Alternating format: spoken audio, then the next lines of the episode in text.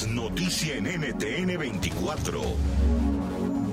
Bienvenidos a nuestra nueva sección Desmontando los mitos del coronavirus. Los vamos a llamar los coronamitos. En tiempos de crisis es más importante que nunca escuchar a los expertos. No caigamos en rumores. Eso es lo que nos dice la Organización Mundial de la Salud sobre qué prácticas de higiene debemos seguir y a ellos es a quienes debemos escuchar. Fíjense. ¿Puedo matar al coronavirus en 30 segundos con un secador de manos en un baño público?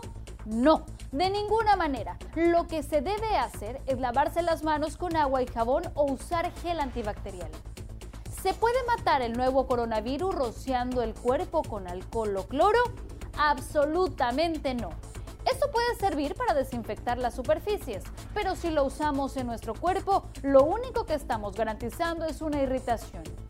¿Qué sí hacer para protegerse del coronavirus?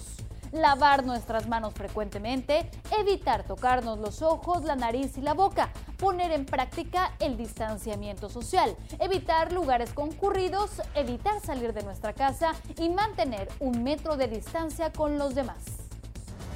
NTN 24, el canal internacional de noticias con información de interés para los hispanos en el mundo.